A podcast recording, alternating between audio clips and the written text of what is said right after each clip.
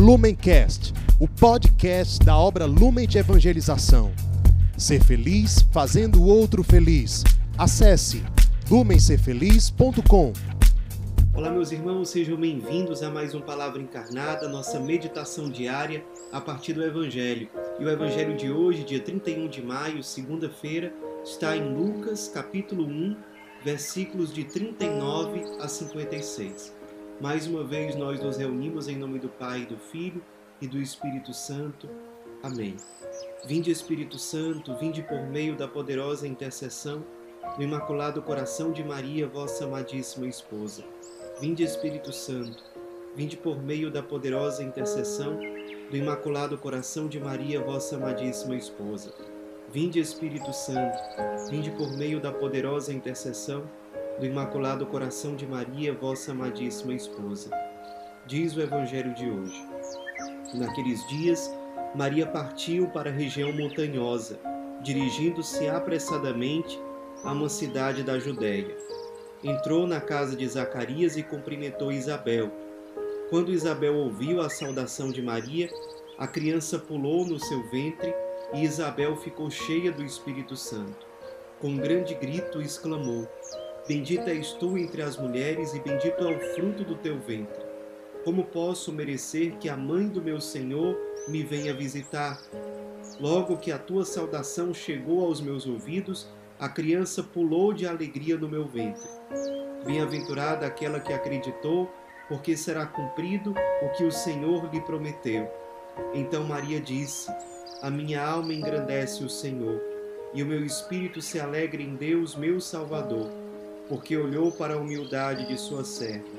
Doravante, todas as gerações me chamarão bem-aventurada, porque o Todo-Poderoso fez grandes coisas em meu favor. O seu nome é santo e sua misericórdia se estende de geração em geração a todos os que o respeitam. Ele mostrou a força de seu braço, dispersou os soberbos de coração, derrubou do trono os poderosos e elevou os humildes, encheu de bens os famintos e despediu os ricos de mãos vazias. Socorreu Israel, seu servo, lembrando-se de sua misericórdia, conforme prometera aos nossos pais, em favor de Abraão e de sua descendência para sempre. Maria ficou três meses com Isabel, depois voltou para casa. Meus irmãos, hoje nós celebramos a festa litúrgica da visitação de Nossa Senhora. Trata-se de uma celebração que é tipicamente franciscana. Se nós não temos certeza absoluta de que é, essa celebração surgiu com os franciscanos, mas nós temos certeza de que, no mínimo, eles foram os grandes divulgadores dessa festa litúrgica já no século XIII, o mesmo século em que São Francisco viveu.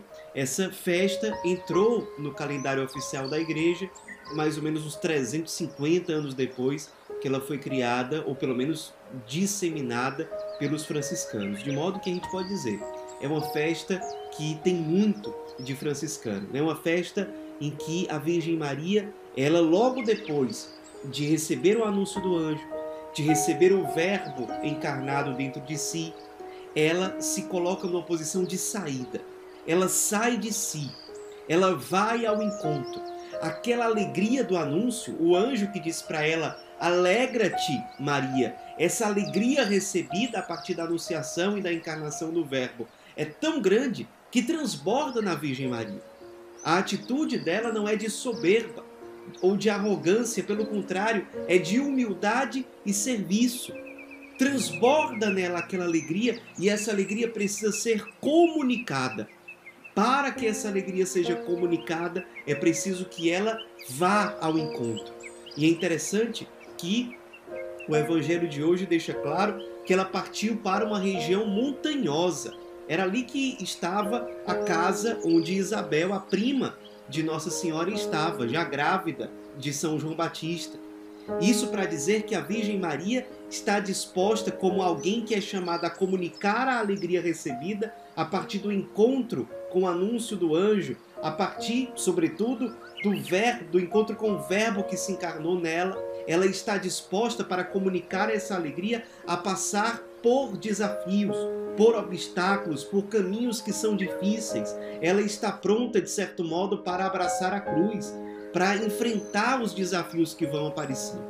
Aquele que tem a verdadeira alegria, a alegria do Evangelho, a alegria de Cristo, a alegria da salvação, é aquele que está disposto a passar pelas situações mais difíceis. A alegria do Evangelho, a alegria de Cristo, ela não é incompatível com as dificuldades e com os sofrimentos. É uma alegria tão forte, é uma alegria tão intensa, tão real, que ela perdura, ela permanece, mesmo diante das provações, mesmo diante das dificuldades. A Virgem Maria sobe aquelas montanhas alegre para comunicar o dom recebido, para fazer com que a sua prima e outros participem daquele dom que Deus lhe havia concedido. A Virgem Maria é assim que ela se dispõe a visitar sua prima, para comunicar uma alegria. O Verbo se encarnou em mim e eu preciso levar isso para Isabel. E aqui tem um outro ponto que eu gostaria de convidar você para que seja o ponto central da nossa oração hoje. É muito interessante que quando a Virgem Maria chega à casa de Isabel, Isabel não fica impressionada é, por aquilo que a Virgem Maria está fazendo, o modo como ela está limpando é, é, a casa, o modo como ela está ajudando Isabel nos afazeres diários, ou talvez se ocupando de tudo, deixando que Isabel apenas descansasse. Isabel não fica impressionada com é, um, um, fazer da Virgem Maria. A Virgem Maria, claro, nós sabemos, ela foi para ajudar a sua prima. Passou três meses lá, como diz o fim do Evangelho de hoje. Certamente ali ela ajudou na limpeza da casa, ajudou a preparar as coisinhas do João Batista que iria é, nascer depois ajudou sua prima nas mais diversas necessidades, saindo de casa para talvez comprar alguma coisa, se colocando a serviço. Mas no trecho que nós escutamos de hoje, no Evangelho da Visitação, nós não ouvimos falar de nada disso. A Virgem Maria, ela faz a diferença diante de Isabel simplesmente com a sua presença. Nós podemos dizer que o, o, o apostolado da Virgem Maria na visitação é o apostolado da presença. Simplesmente porque ela está presente diante de Isabel grávida, Joãozinho pula dentro dela. E diz o Evangelho: a criança pulou de alegria. A Virgem Maria comunicou a alegria, fruto do anúncio do anjo, fruto da encarnação do Verbo, simplesmente com a sua presença antes de falar qualquer coisa, antes de ter alguma ação prática, a simples presença de Maria, a nova arca da aliança, o sacrário vivo, tabernáculo, novo templo da nova e eterna aliança. A Virgem Maria se apresenta como um novo templo. Nela Deus habita, o Filho de Deus encarnado, e é simplesmente essa presença que por si só já transmite alegria e já é canal de salvação. Eu lembro de um testemunho de Dom Bernardo, que é abade do mosteiro Trapista, aqui no Paraná, no Brasil. E ele diz que conheceu um monge muito santo, um grande diretor espiritual, que tinha mesmo o carisma da direção espiritual. E o Dom Bernardo diz que muitas e muitas vezes acontecia de simplesmente a pessoa que chegou lá, chegava lá para se aconselhar, para receber uma direção espiritual, simplesmente se aproximava, entrava na salinha onde estava aquele monge, diretor espiritual, e a pessoa simplesmente começava a falar do seu problema, da sua crise, da, da sua situação, e mal aquele monge começava a falar, a pessoa dizia: Deus me iluminou, muito obrigado, monge, muito obrigado, padre, porque Deus me mostrou agora o que eu, o que eu tenho que fazer. Eu saio daqui iluminado. E o monge muitas vezes dizia: Mas eu não falei nada.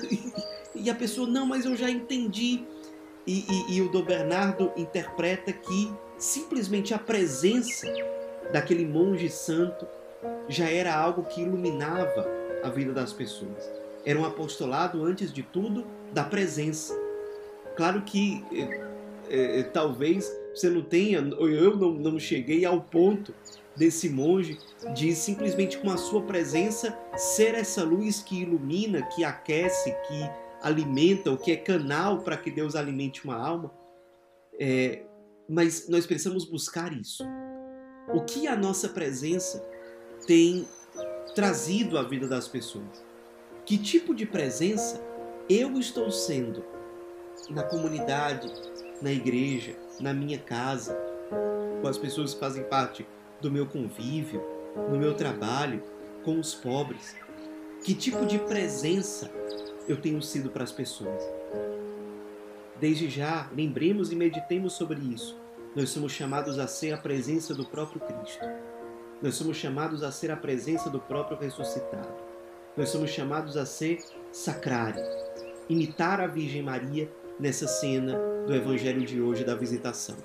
Nós precisamos ser portadores da presença de Cristo, portadores da presença do ressuscitado, e que essa presença transborde em nós para o mundo por meio do nosso olhar, do nosso coração, dos nossos gestos, da nossa vida inteira, das nossas palavras, que todo o nosso ser seja expressão da presença do ressuscitado.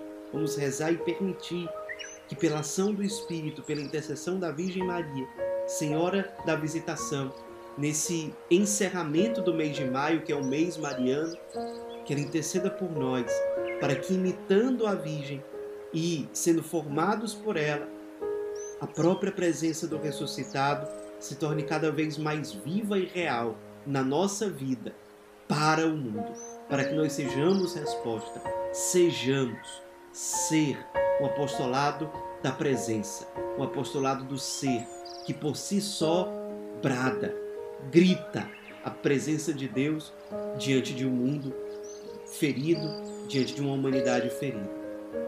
Virgem Maria, intercede por nós, Senhora da visitação.